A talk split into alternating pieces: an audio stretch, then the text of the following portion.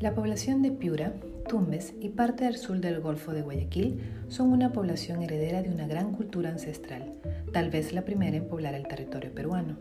Estos primeros pobladores encontraron una agresta región con una ecología bastante primitiva, pero supieron dar valor a esta zona de tierra caliente, más conocida como la Yunca Pacha.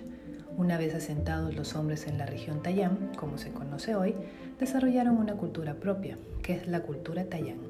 En el presente espacio hablaremos de los Tayanes, su contexto económico, social, político y cultural.